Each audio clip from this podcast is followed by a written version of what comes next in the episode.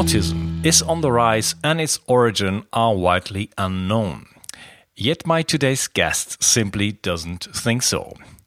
She's a senior research scientist at MIT, has a bachelor in biophysics, a master's degree in electrical engineering, and a doctoral degree in computer science. Please welcome with me Dr. Stephanie Seneff. Hi, Steph. Hi, I'm so glad to be here. Thank you for having me. and I'm so glad you're here. So, um, yeah, we got a very interesting topic to talk, talk topic to talk about uh, today. And before we jump into it, please, um, could you just um, introduce yourself a little bit more than I did? Okay, yes. Well, I'm Stephanie Seneff. I've been at MIT all my uh, all my adult life, starting with my undergraduate uh, program there.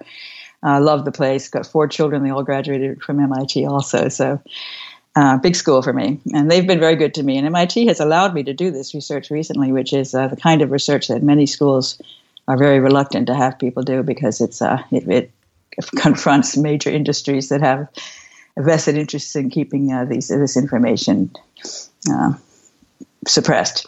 So anyway, yes, I, I, have spent many years doing computer science, uh, developing dialogue systems, spoken dialogue systems to allow computers to engage in conversation with humans way before it was even feasible to do that sort of thing.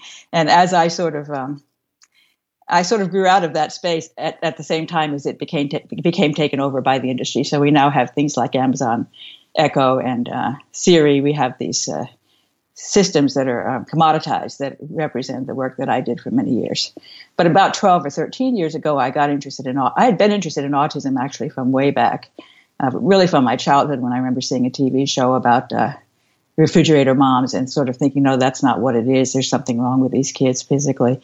Uh, just planted in the back of my mind. And um, I was watching the rates go up exponentially in the early 2000s, and I was getting really concerned about that. I saw most of the research was in genetics, and exponential growth is not a genetic problem. There's a predisposition, increased risk with certain genetic markers, but it's an environmental problem. Something in the environment was poisoning these kids, and I wanted to find out what it was. So, I mean, I spent five years looking and looking at all kinds of different chemicals, including, of course, the vaccines, which I do think play a role. Um, mercury, aluminum, lead, I mean, all these uh, different, the PCBs, you know, fluoride, um, coming up short. I mean, by the end of five years, I was, I understood a lot more about autism than I had known before because I'd been researching it. I understood that there was a gut issue. There was something about the gut brain axis. I'd written even papers about that. But I didn't know what the chemical or chemicals were that were causing this condition, this disrupted gut, which was then leading to problems with the brain.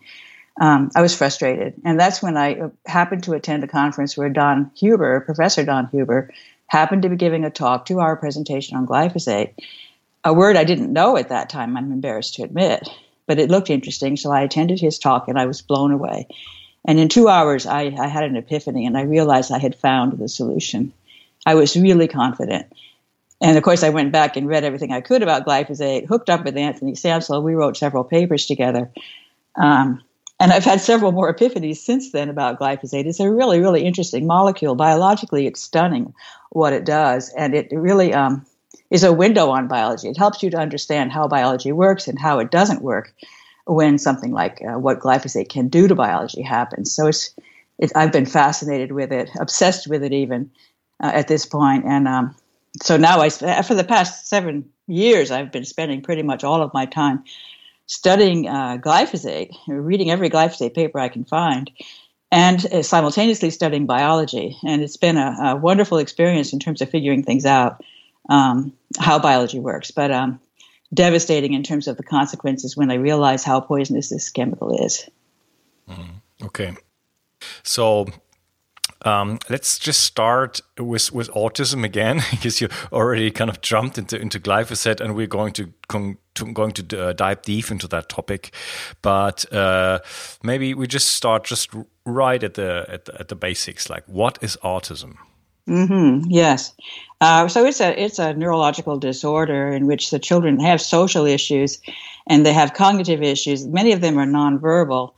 Um, they have they get obsessed with details. They'll they'll do sort of a, uh, you know excessive um, structural behavior over and over again type of thing. Uh, very peculiar behavioral interests and things like that. So there many of them are uh, are not ever going to be able to uh, leave the nest. They're going to be the parents are going to have to take care of them for their entire life. And others, you know, sort of Asperger's syndrome is a more high end autism. They can just be kind of socially quirky um, and really obsessed with. Um, some of the Asperger's people are very brilliant and they can do some, um, you know, some good work. But um, but the autism at its worst is a is a devastating disease, and many of them also have chronic pain. They'll have headaches. They'll have stomach problems.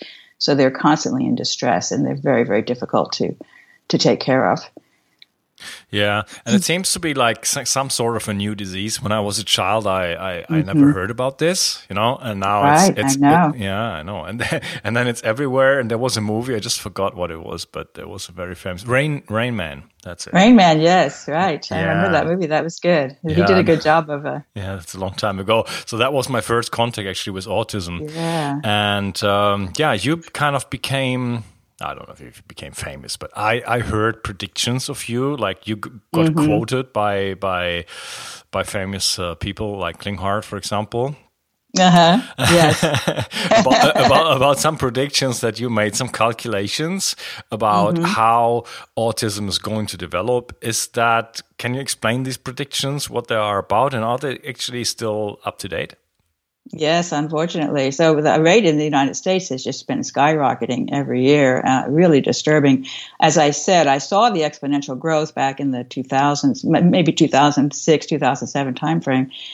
Um, and at that time, the numbers were a lot smaller because if they continue to grow exponentially, they're going to be out of sight pretty quickly. Exponential growth is terrifying when the numbers start to get big. And that's where we are right now, right on the cusp of where it's going to become obvious to everybody that we have a huge problem. I'm surprised it's not yet because it's two, pretty much 2% of the population in America of the kids have are diagnosed with autism today, which is a huge number of children, but you know 98% aren't. And I think the ones that are are kind of hiding uh, to some extent. They're going off to to special schools and they're mostly kept at home. You know, so they're not in your face. If you don't have the problem in your family, you're not really aware of it particularly. You don't need to be aware of it if you don't look for it, you know. So it, it can sort of stay hidden for that reason, but it's a tremendous societal cost. And it's going to get a lot worse once this, this crop grows up. We're now starting to get the, the early waves of the, um, of the epidemic growing up. And so we're going to have a huge problem with adult autism. What are we going to do with these kids once they're outside of the educational, the normal educational system? Um, where are they going to go? Who's going to take care of them? Especially if their parents die. I mean, we're going to have a lot of issues in the future of that sort, as well as more and more autistic kids every year. Um, really terrifying. So my prediction was done very simply. I simply plotted uh, the, the rates that the CDC had given for 12 year olds. I, I, over the, they had every two years they would give an estimate for 12 year olds in the United States, and I would just put that on. I plotted that on a, on a log scale, log linear. So the linear in time, log in the uh, in the frequency, and sure enough, it's a straight line, which means it's exponential growth. That's how you can determine that it's exponential growth. Very easy to compute a straight line into the future. You just extend it with a ruler, and you can look up the the number, you know, the year, the magic year at which fifty percent of the kids born will be eventually diagnosed on the autism spectrum, and that year turned out to be 2032 which is coming up very quickly. 2032 is when half the children, 80% of the boys born we'll end up with an autism diagnosis if we continue with exponential growth up to that point, which of course would be amazing because once the numbers start to get big, it's probably going to taper off. It may be an exaggeration, but on the other hand, the the things that are causing it, in my opinion, are getting worse, not better. Mm. So we can expect the yeah. continued growth, I believe. Yeah, fifty percent is already scary enough, but you also mentioned it's going to be eighty percent boys because it hits more boys than girls. Actually, that's right. Twenty percent of the girls, and that brings our society into a situation where I don't know who's going to work, who's going to uh, proliferate. Right. You know, it's not. I know yeah. it's really very very disturbing, and I don't understand why the U.S. government isn't, uh, you know, absolutely concerned about this problem. They don't seem to be. They seem to think everything's fine, and I don't understand that. I really don't understand that. Yeah, uh, just just to pay to play devil's advocate, is that um, the way these calculations are made. Is there like any any alteration in the or has any alteration has taken place, like uh, adding another another um, sort of like less like like for example the Asperger syndrome to mm -hmm. to mm-hmm. to to the spectrum, and then that that would kind of change dramatically uh, the number of cases, or, in, or, to put it in other words, are we are we detecting or naming um, uh, states or disease states uh, into the autism spectrum now that we weren't in the 60s or 70s or 80s? That's the that's the excuse that's being used to say that oh no we're just diagnosing it more. You know everyone lots of people are saying that it, it sort of reassures you that they think I don't have to worry. Um, I don't personally believe that's true. In fact, I actually think we may be diagnosing it less at this point. They do change the rules and they are complicated, and so there probably is some shifting going on. But you know, the school systems are overburdened with the autistic diagnoses. Once a child has autism, then the school becomes responsible for something that's going to cost a lot more money. So there's going to be a, a, certain pushback to say we better minimize the number of autistic diagnoses we get in our school system because we can't afford to take care of all these kids. So I think the pressure may be going the other direction. Yeah, I mean that's a that, that is a huge question. That I, we also may, have, you know, we have this uh, pervasive developmental delay not otherwise specified. PDD NOS, PDD NOS is a category that has been invented more recently, and that's a catch-all that can throw some of those autistic kids over into there. And also ADHD is getting diagnosed earlier. And ADHD and autism are linked. Lots of the autistic kids have ADHD. If you get an ADHD diagnosis, it might be that you just stay with that. And even though you have autistic symptoms, you're not called someone with autism. So I actually think that it may be going the opposite direction. Yeah, and also like um, I'm not sure like what what really falls into the autistic spectrum, but um, I have a daughter. She's ten, and we live together in France, and um, I know people in her friends from school, and like mm-hmm. half of them, they're kind of suspicious. You know, mm-hmm. interesting. yeah, they're not they're not all right. I mean, lovely, exactly. Lo- lovely children, but they they have issues. You know, even my daughter knows Absolutely. that. You know, so well, I see that too when I go like to the mall or something, and you see these kids with meltdowns all over. I mean, it's just kind of striking how how anxious these kids are. You know, we have a lot of anxiety as well. There's a lot of just general. Uh, the kids are misbehaving much more. I mean, they're just much crankier. I mean, it, they're not right. The children in the United States are are not the way they used to be, as I remember it. Yeah. Okay. So, um, before we come to, to, to glyphosate, but what, what do you think are really the or, origins of it, despite glyphosate? Are there like genetic factors? Uh, what yes. do you think about vaccines? There's like a, yes. a ton of uh, parasites. There's like a ton of of theories and opinions about it. Like, what could actually lead into that? Or is it multifactorial? Or what, what are your opinions about it in, in a, like in a broad view? You are certainly aware of the fact that our sleep is probably the most important factor when it comes to health and regeneration. A good sleep is key for energy production, detoxification, brain health, and a lot more.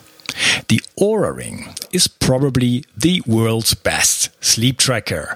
It's a tiny little ring that can track your deep sleep, your REM sleep, and even sophisticated parameters like night HRV and body temperature. I was able to identify a couple of sleep related problems for myself and solve them with the help of the Oura Ring. The ring comes with a built-in airplane mode and does not emit any visible light during the night like some popular wristbands or smartwatches do. I simply love my Oura Ring. And the best part is, listeners of the Virus 360 podcast now get a whooping $50 off. The only thing you got to do is follow the link in the description of the podcast, and the discount will be applied in the final checkout step. Sleep well. Right. I mean, autism is an extremely complicated disease, I've realized. And the more I read about it, the more I realize I still don't know the whole story. I can still be surprised by new papers that I find because many people have looked at many different comorbidities and they're starting to characterize all these different things that are out of whack, you know, different nutrients, different metabolites that are not correct. I mean, there's a lot of things wrong. So it's a very complicated disease, and there's probably many different versions of it. You know, people have different. Some people, because they've got some kind of severe genetic risk, they even some could be getting it no matter what because of their genes. It's possible. You know, there are certain genetic um, disorders that are highly so- associated with autism because of some protein that's you know not working that can cause can be a direct hit for autism. Those things do exist, but they're when you look at the genetic profile, it's very very complicated. There's like hundreds of genes that show a um, increased risk, but each of those genes only accounts for like a fraction of a percent. And when you add all of them together, you still have a lot of kids who have autism and don't have any of those gene genetic mutations. So it's extremely complex from the gen- genetic standpoint as they're finding out. They're not going to just find the gene that causes autism. But it is a set of, I'm interested in the genetics and I do see a pattern. And the genetics help me to figure out what the environment's doing because when you have a protein that is going to be susceptible, for example, to glyphosate, and it has a genetic mutation that's going to make it weaker than it would otherwise be, you've got a greater susceptibility to glyphosate poisoning in that situation. Yeah, I, I, I, fully, I fully get that. There's so many uh, polymorphisms. Um, like porphyria or HPU, and there's so many stuff mm-hmm. going on that w- will make us weaker for yes. for exposure to to several things. Like even like just today, I wrote, uh, read an article about about um, um, uh, issues that you could have with too much chlorophyll. Yes, uh, interesting. I didn't know that. Yeah. that's very interesting. Yeah, that that's about the uh, porphyria, and um, so so that was actually an article about talking about chlorella and stuff mm-hmm. like that. So that's so very interesting. So, yeah, so, I didn't so, know that. Yeah, so even harmless things could be an issue if you have a certain uh, genetical yes. disposition or weakness. So right. so that would make it like a lot. Yeah, you make a lot more susceptible to things like whatever, like for example autism, uh, than than many many other people. Then right. Right, exactly. Yeah. And especially if you have a defect in a protein that is susceptible to glyphosate poisoning, that's a double hit. And that's what I think is happening. The proteins that are linked to autism, I like to study those to see if they would be uh, susceptible to glyphosate toxicity. Yeah. What kind of proteins you're talking about? Any kind of protein. So, I mean, this gets into the issue with glyphosate, which I'd like to get in yeah. early, if you don't mind, because to me, it's the most important thing about glyphosate. And it's also the thing that I'm getting the most pushback on. It's very, very interesting. I'm absolutely confident at this point that I'm right and it explains glyphosate. It explains why it's so insidiously, cumulatively toxic. So we're not noticing its toxicity because it's not acute. Yeah. Okay. We're so so so, so let's safe. jump into that, but let's start from the beginning. What on earth is glyphosate? Okay. Yes, glyphosate is an herbicide, and it's it's a a molecule, a very simple molecule actually. Um, but they found, they discovered that it kills all plants. And that's when they thought, oh my gosh. So they were originally using it as a pipe cleaner, actually, because it chelates yeah. metals strips metals off of pipes. And then they suddenly, somehow somebody just discovered by accident that it kills plants.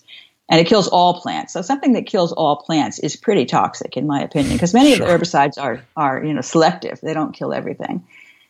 Um, glyphosate doesn't kill the plants that have been engineered to resist it. So that uh, that's of course has been a great boon for the industry because they've created these genetically modified plants that uh, core crops that are you can pour glyphosate on them they won't die. And so you can easily control the weeds uh, without without regard for the fact that you're spraying the chemical all over the plant. And that's a serious problem because that causes an increase a significant increase in the amount of glyphosate that's in the food supply. So we have lots of glyphosate in our food especially in america. I have to say europe does a lot better than america does. Um, the United States and Canada we, we, sort of. I, I'm just currently in Germany, and I mean, Germany just bought Monsanto, you know. I year. know. you must be so concerned about that. I'm about like, thank this. God that company's out of our country now. You know, we can later, later talk about that, but just like, oh my yes. God, what's what's happening? If I just make, if so just make command, just just your, the first few sentences about like we have something that kills everything, and we we can genetically engineer plants to survive it, and then and yes. then make make base our entire nutrition on that. That sounds like absolute madness to me. Just re- regardless I, of of knowing any science about it, it's just like my my my heart, my intuition says like, are you fucking nuts? Exactly. I totally agree. I mean, how could we think that it's okay to pour this into our food supply if it kills all plants? You know, because plants are not that different from us, actually. There's many, many genes that we have in common. Uh, and if it kills plants, it surely is not harmless to humans. It just no lo- logic defies that concept. Yeah. Plus, and it's water they, soluble, and we just have it everywhere. Yeah. That the water soluble part is really interesting because that's like in the United States, it's going into that Mississippi River like there's no tomorrow, and you can see the entire path of the Mississippi River has you know high cancer rates. I mean, it's basically poisoning anybody who's on that path. Comes out into the Gulf of Mexico, and there's this huge dead zone uh, in the in the ocean. You know, in the Gulf of Mexico. There's a huge dead zone at the mouth of the Mississippi River because they're just they're using huge amounts of glyphosate on the crops that are grown in the middle of the country, Indiana, Iowa, Ohio. You know, they're just pouring this glyphosate into that waterway and uh, really destroying everything in sight. I think it's really uh, disturbing. Yeah. Okay. You said like okay in Europe we're doing better. Uh, I eat organics or better since 2014, and just mm. in just this year in March, so now it's like four months ago. Um, I've tested myself um, mm-hmm. fully for everything, and for somebody who is pretty healthy and does does well and is in the health realm for quite a while, um, my glyphosate is really high. Wow, that's stunning. That is really stunning. Yeah. Plus, plus Do you have any theories? Well, we just talked about water solubility. So yes, um, the water supply would be a guess. Yeah, I mean, I have been traveling to to to to, to be fair. So I, whenever I home, I only eat organic and, and grass yes. fed and everything. But when I'm traveling, I I try to, but I can't always. So okay. there, there's some exposure there. I had uh, more than forty years of exposure before, so might be still on my system. I don't know. And plus, uh, water, air, and and exposure to whatever right. environment. Yeah, now air is another interesting possibility. And in fact, one thing I'm concerned about is the gasoline. I don't know in Europe. In the United States, we have 10% ethanol in our gasoline, and it's actually just been the ruling has just been changed up to 15%, which is going to be even worse. Ethanol, uh, I believe ethanol is contaminated with glyphosate. we people have tested lots of wines, lots of beers they're all many of them are coming out positive. Even organic, even you know biodynamic wines in California coming out with glyphosate, small amounts, but um, non-organic wines have more. And and Germans actually tested a whole bunch of beers and they they all came out positive for glyphosate. I think the only one that has turned out to be negative is the one I drink, so which is an organic beer here in the United States. So I'm very happy to have that Peaks, Peaks Pale Ale, which is my favorite beer. And I don't like to drink beer if it's not organic because I know it's got glyphosate in it, or likely does. And that's, I think, from partly from the alcohol. So alcohol, 15%, 10% in the in the gasoline, uh, glyphosate is very stable at high temperatures and it's volatile. So if you are, you know, cooking the glyphosate in the gasoline, it goes into the vapors. So if you're living near a highway or something, which has actually been shown that children who live near highways have a higher risk of autism, and you know, exhaust is toxic in any case, and glyphosate is synergistic with all kinds of other toxic chemicals. So if you've got glyphosate on top of whatever else is in the exhaust, I think that's going to be trouble. So anybody who lives near a highway, you know, or in a very uh, highly populated area like in a city, I think is going to be breathing glyphosate. All right. I didn't know that. yeah, okay. What kind of like what is the exposure today? Like we, we already talked, like it's water soluble and it it mm-hmm. resists heat like very strongly, which which well, is, is is a kind of problem. Like, do do I, I heard things like we find it in breast milk and like yes. like just everywhere. Is that true? I think so. It's in tampons. I suspect it's in Pampers. You know, children today have a lot of issues with their skin. Uh, it's probably in cotton clothing. I've wondered about. I always wanted my children to wear, you know, natural clothing, so I always bought co- cotton. And my kids buy cotton for my grandchildren as well. But cotton is very toxic. It's got lots of glyphosate, GMO Roundup Ready cotton. That's most of the cotton. And of course, cotton doesn't even have the, the same restrictions that other food crops have in terms of what you can put on it. So it's not just the glyphosate, there's other stuff in there too. But I suspect that um, even just exposure to cotton from the clothing could be causing uh, skin issues in children. We have really a lot of children with eczema, for example, in this country, epidemic in eczema. Um, that could be connected simply to wearing glyphosate on your clothing. I'm suspecting. Now, of course, none of this has been proven. It's definitely been found in tampons, and when you think about where you know how tampons are used, uh, we have an epidemic in PCOS, polycystic ovary syndrome, which could be a consequence of glyphosate exposure through tampons. Um, so, and of course, the food is all over the food, not just the ones that are GMO, but also the ones that are not GMO are often sprayed with glyphosate right before the harvest. And the highest levels are showing up in a surprising place, which is legumes like chickpeas and garbanzo beans, lentils, sky high levels from Canada uh, in particular. In fact, Canada is, is, the only country I know of that has gone through a pretty rigorous testing of a lot of different foods for glyphosate.